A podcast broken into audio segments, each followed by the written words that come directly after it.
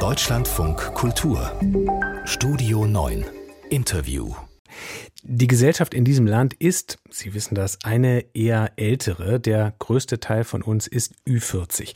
Vielleicht sind Sie jetzt ganz empört, weil Sie sich mit 41 noch gar nicht als älter bezeichnen lassen wollen. Aber Altersverteilung ähm, ist ein Fakt. Nur bildet sich dieser Fakt in der Fiktion nicht so richtig ab. In Film und Fernsehen ist es nämlich, das zeigen Studien, eher so. Männer 50 plus bekommen durchaus noch zentrale Rollen, während man Frauen je älter, desto eher rauslässt oder in Nebenrollen schiebt. Eine Initiative will, pünktlich zur Berlinale in dieser Woche, daran was ändern. Let's Change the Picture heißt die, initiiert von der Journalistin Silke Burmeister und der Schauspielerin Gesine Zukowski. Und mit der sprechen wir. Guten Morgen.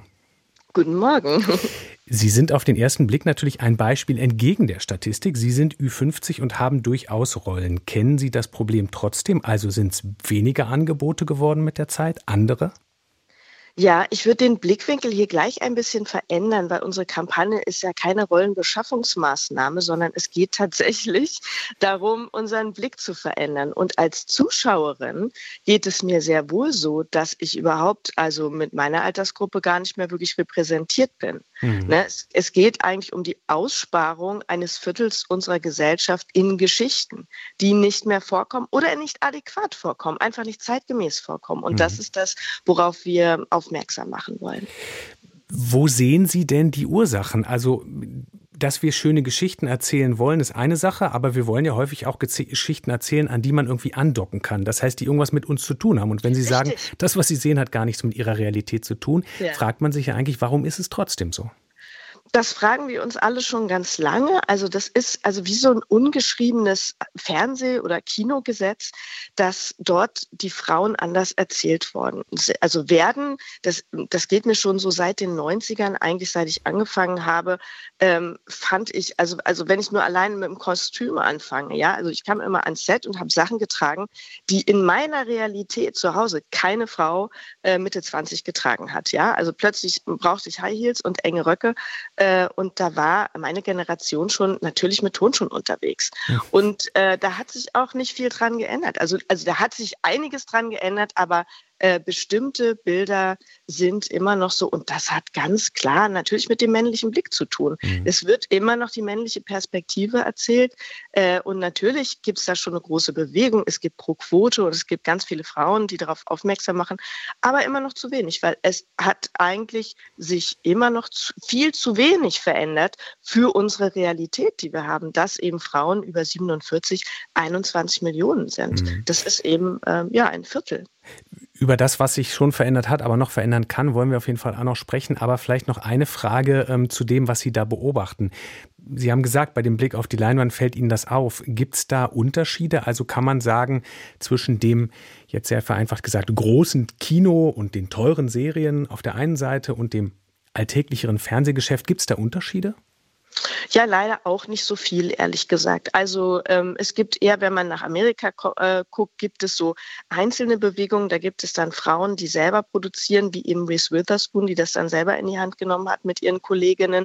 Es gibt jetzt aktuell diesen sehr, sehr tollen Film Everything Everywhere All at Once, wo eine 60-jährige Michelle Yeoh die Hauptrolle spielt und äh, Jamie Lee Curtis für den Oscar nominiert ist. Also da passiert gerade so ein bisschen was. Das ist natürlich nicht aufs deutsche äh, Fernsehen so anzuwenden. Aber es gibt auf jeden Fall Bestrebungen, Frauen auch eher mal als Heldin zu besetzen oder eben so wie, ganz normal, wie sie bei uns vorkommen, dass man nicht betonen muss, dass eine Frau stark ist, sondern die ist einfach so.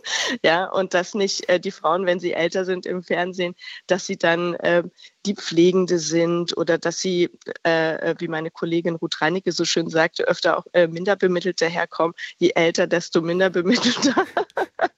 ja, also es gibt da schon Frauenbilder. Also da ist doch wirklich viel zu tun. Ja. Allein die Tatsache, dass dann auch immer nur eine über 50-Jährige dabei ist. Also mehr, also das, das kann man an Tatorten schön sehen. Also es gibt, glaube ich, keinen einzigen Tatort, wo zwei ältere Damen ermitteln dürfen. Mhm. Bei den Herren ist das ganz, ganz anders. Also wenn man das mal ganz genau betrachtet, statistisch ist das ja auch geschehen, ist das schon ein sehr äh, verschobenes Bild. Bild. Das heißt, wir brauchen andere Drehbücher, andere Geschichten, andere Rollen.